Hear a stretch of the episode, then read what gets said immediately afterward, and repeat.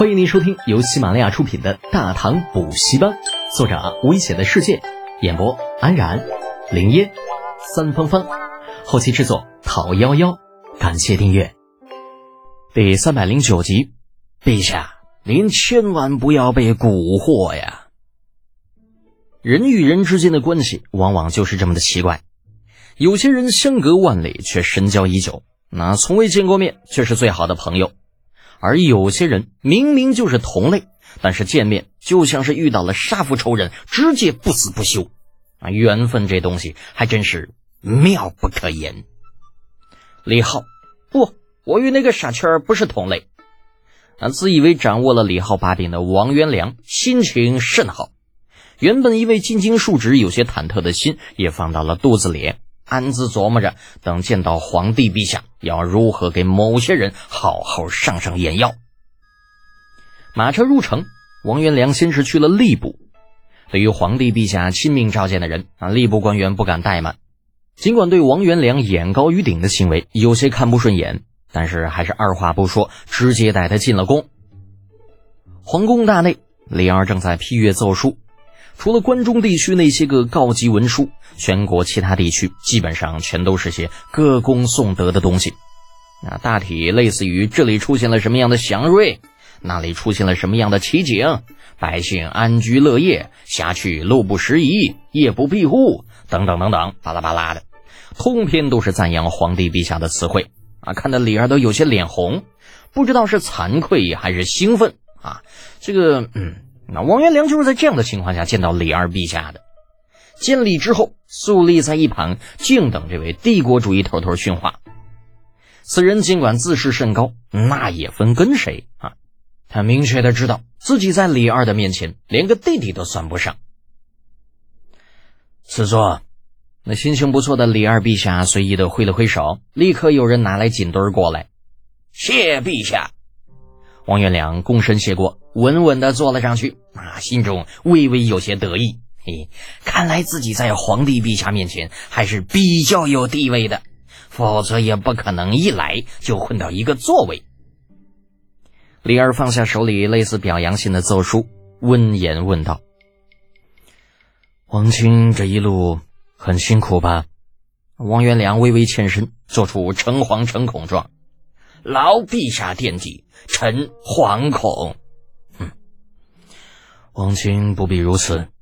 朕这次召你入京，只是想了解一下登州外海的情况。李二好似聊家常一般的语气，听在王元良的耳中，代表着朝廷对他的信任，一颗心不由得火热起来，轻咳一声：“ 陛下，登州作为北方第一大港口。”每日都会有大量仰慕天朝文化的高句丽、百济、新罗山谷渡海前来交易，为我大唐贡献不菲的关税。嗯，很好，接着说。李儿不好让王元良一个人唱独角戏，点点头附和了一句，示意自己听得很认真。王元良见李二一副很感兴趣的样子，暗道一声：“机会来了！”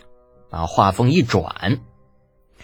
呃，不过这段时间登州外海有些不太平，颇多的匪患，让百济新罗的商贾因为担心货物受到损失，全都对登州避之唯恐不及，严重影响了登州的海上贸易。啊，朕记得登州应该有水师吧？为何海上还有匪患呢？陛下明鉴。登州的确是有一府水师，由浙冲都尉王文度统领。然王文度此人刚愎自用，听调不听神，臣根本就指挥不动他。尤其是前段时间，魏公世子李德俭到登州之后，两人便勾结到一起。臣欲拿他治罪，却被世子李德俭阻拦，强行将其带走。尽管王元良的口述与李浩所言有些出入。但李二是什么人呢？如何能够看不透其中的猫腻吗？面色渐冷。李德坚竟如此大胆，陛下，如果仅仅是这样，登州外海也不至于乱成这个样子。事实上，魏公世子带着船队在登州出海之后，完全忘记了自己是朝廷命官的身份，在大海之上肆无忌惮的劫掠商队以敛财，甚至为了一己之私，纵兵深入百济，使得百济民不聊生，烽烟四起。更甚者，魏公世子还不顾影响，强占丹罗国土，挟持丹罗王子，逼迫丹罗国上下为其日夜劳作。这王元良说到最后，已经是义愤填膺了，那个模样就好像与李浩有不共戴天之仇一样。不过也是，想他好歹也是个有背景的刺史，在自己地头被李浩一个外来户威胁，这想要处置的人被抢走不说，还赔了十五万贯钱财。如果这样都能忍下来，将来还有何颜面继续在登州为官吗？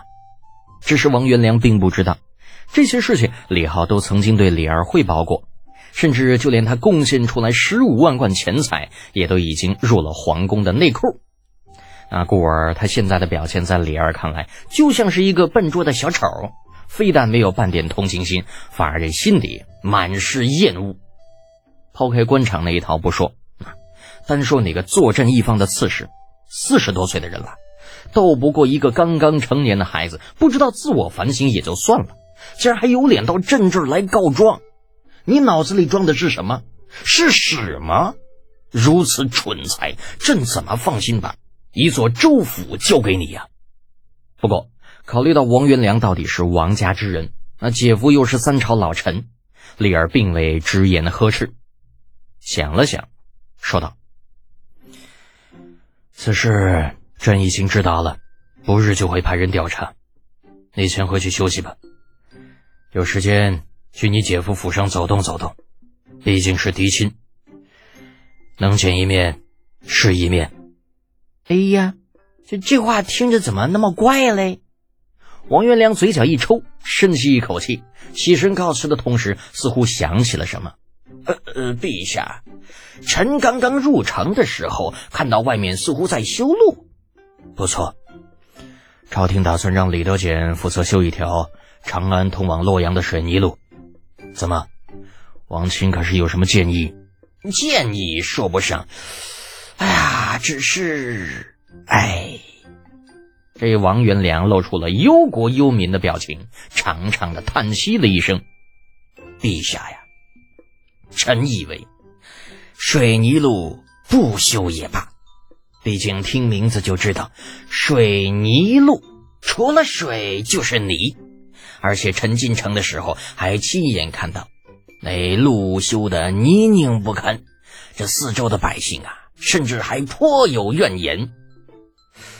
这怕不是个傻逼吧？那水泥这东西在大唐早就不是什么新鲜物事了，尤其是对于官场的老油子来说，更是无人不知、无人不晓。面前这家伙到底要多无知，才能说出这种话呀？李二表示自己吐槽不已，然后挥了挥手，很是无奈的说道：“王清且去吧，水泥路的事情，朕自有安排。”诺。李二的表现让王元良有些纳闷，这想到自己的目的依旧没有达到，忍不住又说了句：“陛下，修路之事还望三思啊。”您在宫里久不出宫，万万不要被一些别有用心之人蛊惑呀！本集播讲完毕，安然感谢您的支持。